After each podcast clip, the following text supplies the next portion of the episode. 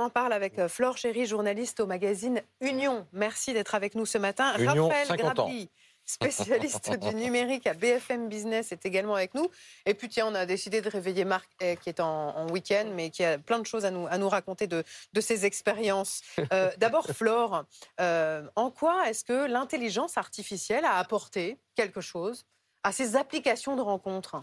En fait, elle les révolutionne de trois façons différentes. La première, c'est en effet en peaufinant le match, donc en pouvant euh, créer une meilleure euh, complémentarité avec le partenaire qu'on va rencontrer. La deuxième, c'est en sécurisant aussi les échanges, parce que l'intelligence artificielle, elle va aussi regarder la qualité de la conversation et pourquoi pas empêcher les comportements euh, violents, agressifs, euh, voire les photos non sollicitées. Donc elle peut aussi euh, réguler de cette façon-là. Et puis il y a la troisième chose qui est que l'intelligence artificielle peut servir la séduction. Par exemple, vous pouvez draguer plein, plein, plein de personnes virtuellement avec euh, maintenant des, des bots euh, comme euh, ChatGPT, et puis au final aller à 2, 3, 4 rendez-vous que le robot aura sélectionnés. Mais vous voulez dire euh, mentir en quelque sorte. Voilà, ça facilite le. Ça habille le Tricher, mensonge. ça abîme l'effort qui est nécessaire à la rencontre. Mm. C'est-à-dire qu'on peut dire aux robots, peut-être demain, s'ils sont très perfectionnés, euh, voilà mes goûts, voilà comment je parle, regarde tous les échanges que j'ai déjà eus, à l'aune de ces échanges, copie ma façon de parler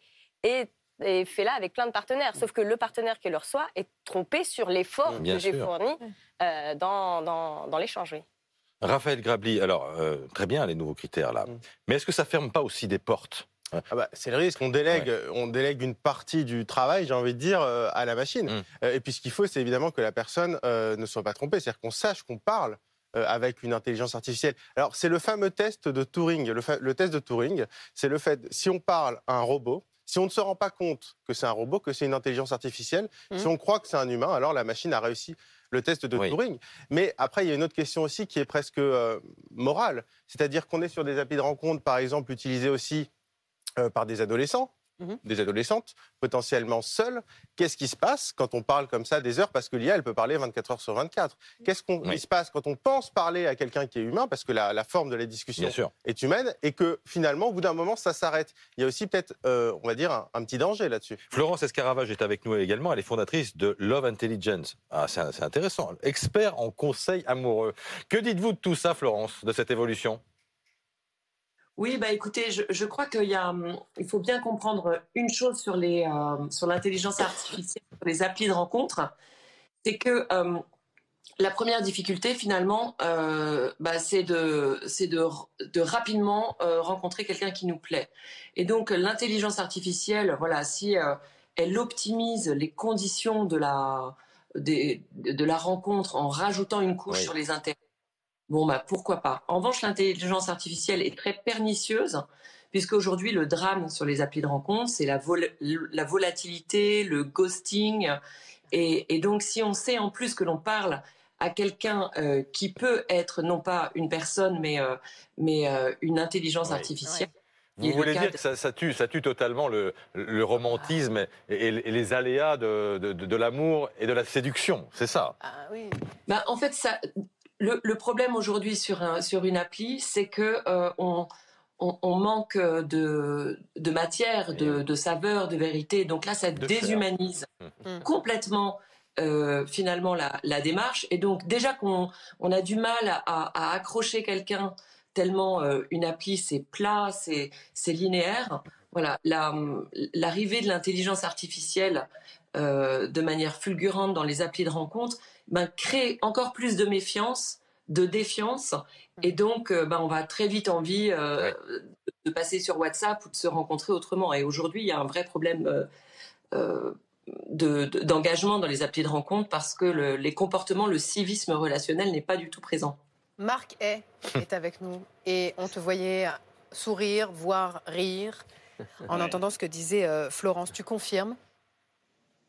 Oui, bah c'est vrai que c'est pas évident aujourd'hui parce que des, des, des matchs, il y en a beaucoup. Euh, la difficulté après maintenant, c'est de, de rencontrer la, la bonne personne. Mais il est vrai que l'intelligence artificielle a quand même tendance à aider. Maintenant, on peut rentrer de, de plus en plus de critères. On peut euh, parler de ses Ouais, mais on envies. triche. On triche, Marc, non? Oui, on triche un peu. Est J'allais vrai dire, on que- est souvent déçu, mais je vais même aller plus loin. Tu es souvent déçu. Oui, oui, c'est- non, mais c'est vrai qu'il y, a- il y a souvent une part de déception. Après, je, euh, je, je me renseigne. Alors, je suis sur une application de rencontre en particulier, mais j'en voyais une autre, une canadienne, et celle-ci, en effet, faisait un peu le travail pour toi au début, c'est-à-dire que tu lui racontais plein de choses sur ta vie. C'est elle qui euh, matchait avec des gens et c'est elle qui commençait et à parler avec ces gens-là. Et elle te disait à la fin, ouais, bon, ça vaut le coup d'y aller ou pas. Bon, j'ai envie de dire pourquoi ça pas, il faut, il faut essayer. C'est Snack, c'est ça? Exactement, c'est la- l'application Snack, alors que je n'ai pas, j'en connais. Je, je, je vais pas cacher ma vie privée. Enfin, je suis, je suis sur Tinder, mais il est vrai que cette appli, pour le coup, je la trouve intéressante parce que des, des- on fait beaucoup de, enfin, on fait, on fait beaucoup de matchs sur Tinder. Euh, souvent, il y a une personne sur deux qui ne te répond pas, ou limite, t'as même pas envie d'aller lui parler parce qu'en fait, tu t'aperçois que son profil, bon, bah, t'es un peu déçu. Alors que c'est vrai que, et qu'aujourd'hui, le temps est précieux et qu'on Oui. se dit que, bah, Snack, ça peut être pas mal parce que la machine fait un peu le travail au début et puis euh, tu, tu la laisses gérer et puis à la fin, bon, allez, je, je prends le relais. Mais c'est vrai Ouais. que c'est- un saut un peu dans l'inconnu quand même. Marie. Oui, pour rebondir sur ce que dit Marc, je ne sais pas si ça révolutionne tant que ça, parce que sur les applis de rencontre, j'ai quand même l'impression qu'il y a des algorithmes qui sont déjà très puissants et qui oui. vont déjà en fait nous proposer des gens avec qui on est susceptible de matcher. C'est ce que j'allais dire. En fait, l'IA dans les applis de rencontre, c'est pas nouveau. En fait, le concept du match sur une appli de rencontre, c'est de l'IA. C'est quoi? C'est un algorithme qui va mélanger en partie la géolocalisation, en partie les centres d'intérêt, et finalement ces applis qui parlent à notre place. En fait, ça remouline finalement cette base de données. On va l'entraîner en, expliquant ce que sont nos centres d'intérêt. C'est plus un autre format parce que pour faire des, des IA vraiment euh, très très performantes, il faut des bases de données énormes. Donc moi, je suis un peu dubitatif sur le la pertinence euh, de, de cette IA qui va Oui. parler toute seule, d'autant plus qu'il se passe quoi si on a deux IA qui se parlent toutes seules? Ouais. Ah bah oui.